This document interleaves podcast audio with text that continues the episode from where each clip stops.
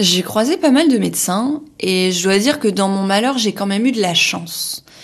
Je suis tombée sur des médecins qui ont été euh, intuitifs et très à l'écoute et surtout très réactifs.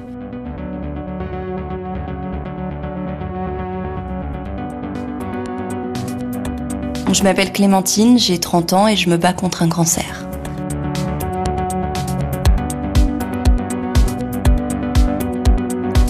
Chapitre 7 Je ne suis pas qu'un dossier médical. La première médecin que je vois, c'est une remplaçante au tout début où j'ai mes douleurs. Elle, elle est très consciencieuse, elle me fait faire euh, tous les examens qui s'imposent. Et c'est pas de bol pour elle, elle n'y est pour rien, on voit rien. La maladie, on passe à côté parce qu'on doit passer à côté, parce que tous les examens qu'on me fait ne révèlent rien. Mais euh, à la fin de l'arrêt de travail qu'elle m'a prescrit, je me sens toujours pas très bien. Et là, je retourne voir le titulaire, qui lui, par contre, est un mauvais médecin, je pense.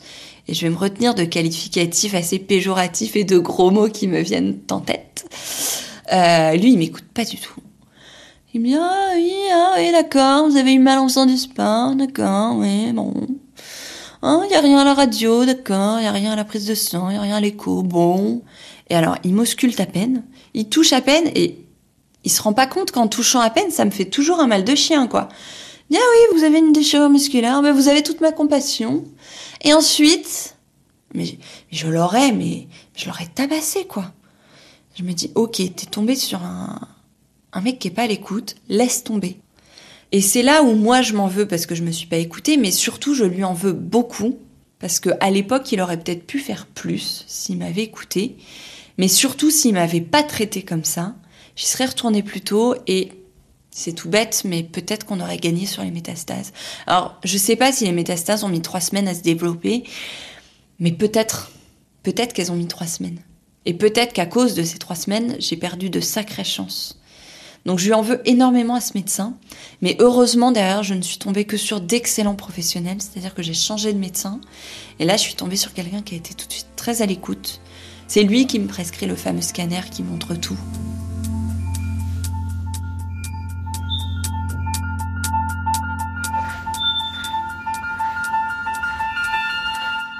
En tant que malade professionnel, ou en tout cas semi-professionnel, ce que j'apprécie chez tous les médecins euh, que j'ai vraiment gardé en tête comme étant des bons médecins, c'est l'écoute.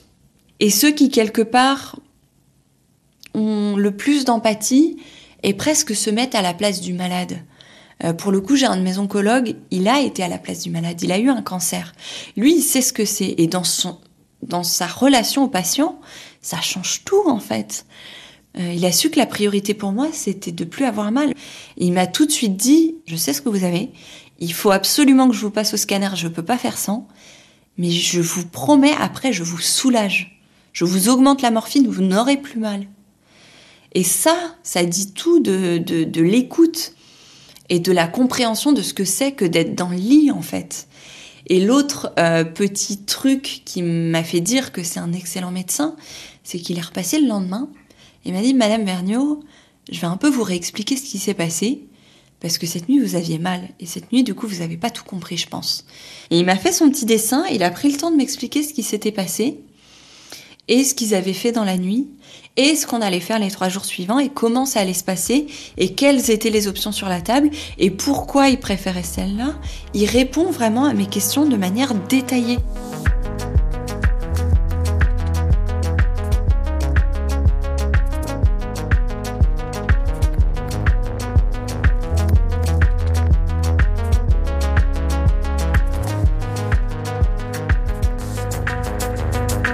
J'ai développé un rapport très particulier, oui, avec euh, les médecins, notamment le médecin qui m'a soigné à l'hôpital militaire, euh, qui est celui qui m'a annoncé que j'avais euh, un cancer. Je sentais déjà quand j'étais à l'hôpital qu'il y avait un lien un peu particulier entre lui et moi, presque paternel. Euh, entre-temps, j'ai vu une autre médecin de cet hôpital militaire qui m'a dit oui, je pense qu'il a des enfants de votre âge. Parce que dans sa tête, vous avez toujours 25 ans et vous n'êtes pas Madame Vernier, vous êtes Clémentine. Donc voilà, je pense qu'on a développé un, un vrai lien. Je le pensais au moment de l'hospitalisation et ça s'est confirmé par la suite. C'est-à-dire que le jour où je suis sortie, il m'a dit mais euh, donnez de vos nouvelles, euh, il y a un mail, écrivez euh, au mail et, dites-nous comment ça se passe. Et on a commencé à créer un échange comme ça, un lien, on s'écrit régulièrement en fait. Et c'est un médecin qui m'a beaucoup aidé, c'est-à-dire qu'il il est aussi quelque part un peu mon psy par moment. Il écoute beaucoup mon ressenti de malade et il essaie beaucoup de, de m'aiguiller vers de la résilience, euh, de me dire mais euh, vous allez y arriver, vous allez accepter cette maladie. Il faut, il faut lui faire finalement une place mentalement comme elle a pris une place physiquement, cette maladie. Euh, il y a 6 cm par 4 cm de vous qui sont pris par cette maladie.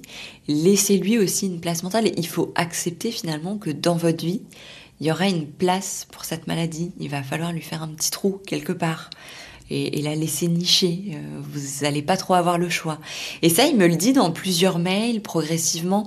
Il m'encourage aussi beaucoup. Et quand on passe au nouveau traitement, dont moi je suis moyennement convaincue au début, euh, parce que j'ai l'impression que c'est euh, l'équipe B du club de foot qu'on me propose, euh, il me dit tout de suite euh, mais non ça ça donne des bons résultats et, et je suis à peu près sûre que que ça va bien se passer vous allez voir ça va peut-être le faire et puis il y a une fois où je me souviens, euh, je devais passer une énorme prise de sang où il y avait euh, beaucoup de choses à tester. Et au labo à côté de chez moi, ils étaient OK pour le faire, mais euh, ça me coûtait 300 euros. Donc on m'a dit, allez à l'hôpital, c'est gratuit. J'y suis allée. Et j'ai fait cette prise de sang à 25 tubes, si ma mémoire est bonne. C'est la plus grosse que j'ai faite. Et je ne pouvais pas partir sans avoir croisé le docteur H. C'était, c'était pas possible. Donc j'ai embarqué ma maman euh, dans tous les services de l'hôpital euh, pour essayer de le trouver. Et on l'a trouvé. Et il m'a accordé euh, une demi-heure, 45 minutes dans son bureau à me demander mais comment vous allez, mais sur le plan médical, mais aussi sur le reste, quoi. Euh, comment ça va avec votre conjoint? Est-ce que vous arrivez à voir vos amis? Est-ce que vous arrivez à sortir un petit peu, à faire du sport? Et euh, il m'a accordé ce temps qu'il avait peut-être pas dans son emploi du temps, mais il a pris le temps de savoir comment j'allais. Il, il m'a demandé, j'avais un turban euh, sur les cheveux ce jour-là, il m'a dit mais enlevez-le pour voir, euh, ils en sont où vos cheveux? Et, euh, et c'était très chouette, quoi. Il a vraiment pris le temps.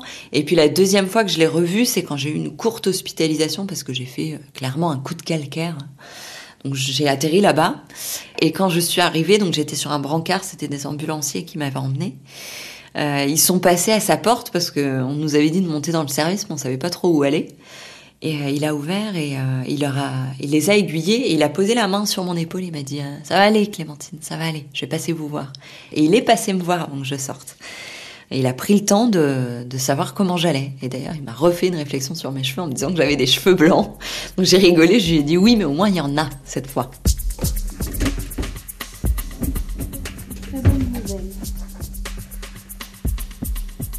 Mon regard sur les médecins a il a un peu changé. C'est-à-dire qu'avant, je pensais les spécialistes euh, assez expéditifs euh, parce qu'ils avaient beaucoup de boulot et que les consultations, voilà, c'était un quart d'heure, 20 minutes euh, et qu'il fallait pas faire plus. Et j'ai vraiment changé d'avis euh, avec mes oncologues à, à, Paul Brousse parce que sincèrement, à chaque fois qu'on a les consultations de scanner, c'est presque une heure qu'ils m'accordent à chaque fois parce qu'on a des tas de questions, parce qu'ils prennent le temps de m'expliquer euh, ce qu'on a vu au scanner, ce que ça veut dire, ce qu'on va faire, euh, comment ça va se passer. Ils prennent vraiment beaucoup de temps et y compris euh, dans les visites euh, quand on est hospitalisé, parce que j'ai été hospitalisée plusieurs fois à l'hôpital Paul Brousse. Et il y a la grande visite universitaire du mardi où vous avez euh, une dizaine de personnes euh, qui sont là, notamment des étudiants. Elles sont réputées, hein, ces, ces, visites euh, dans le grand public, pour être un grand moment où on se sent une bête de foire. Et moi, je me suis jamais sentie une bête de foire pendant ces consultations-là. Parce que euh, mon oncologue, quand il rentre et qu'il voit que je lis, il me dit ah, Vous lisez quoi? Et c'est bien? Vous aimez bien donc euh, on sent pas qu'un patient avec un dossier, on n'est pas qu'un cas médical, voilà, c'est ça. On n'est pas qu'un cas médical, on est une personne. Et ça, ça change tout. Franchement, ça change tout.